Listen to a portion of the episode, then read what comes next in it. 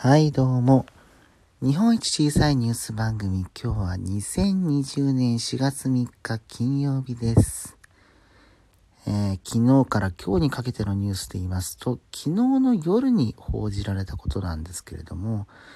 えー新型コロナウイルスの影響で学校の休校が、えー続いています。ね、都立の学校に続いて大阪の学校もという話がありますけれども、そんな中で政府が、え小中学生のいる低所得者世帯を対象に、えモバイルルーターを貸与する方針を固めたというふうに報じられています。これあのインターネット環境がない、えー家庭を対象にしているわけなんですけれども、えー対象は小中学生がいる全世帯のうちの2割程度に上ると。えーこれあのね、インターネット環境がないのが、小中学生のいるうちの2割程度の世帯っていう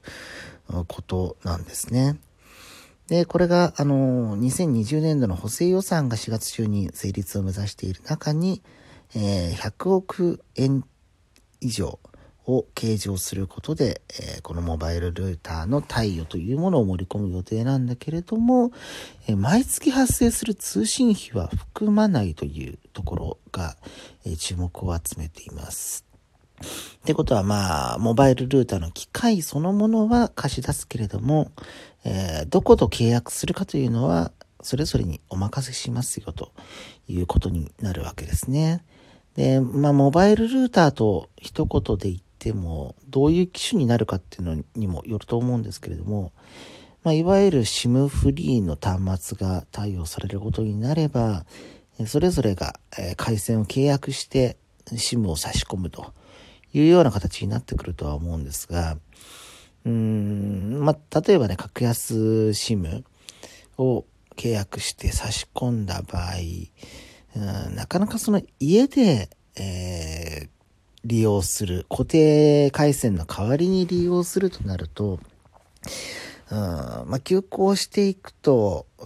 例えば e ラーニングの一環として映像も使った、えー学習コンテンツを使うことも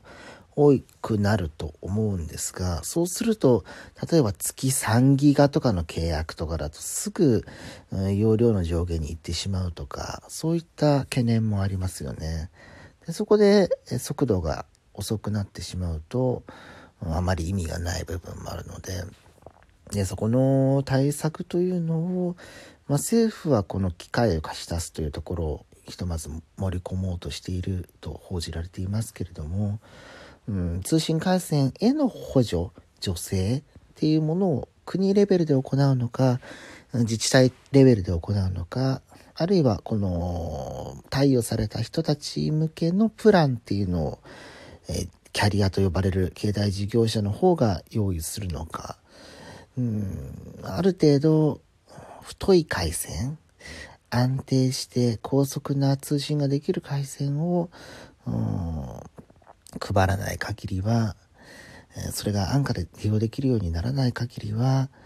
休校の措置という意味ではあまり意味をなさないんじゃないかなというふうな印象を私は持っています。まあ、ちょうどその通信の絡みで言いますと、今朝日経がですね、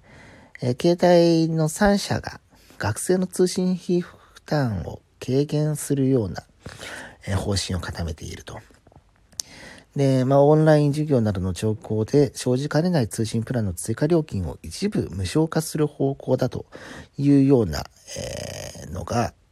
これは日経のスクープなのかな？で出ているんですけれども、えーこれもあの経済的な負担の部分を軽減させるという意味合いがあるので、うん、これとまあ政府の対応するモバイルルーターってのを組み合わせて、うん、なんか安価で、えー使えるような環境になるのかなというふうには思うんですけれども、これもね、いつまで続くかってなりますよね。貸与、まあ、補正予算に組み込んだところで、じゃあ、1年で返してくださいよっていうふうになって、えー果たしてうまくいくのかとか、やはり昨日のマスクの話もそうですけれども、その後のこと、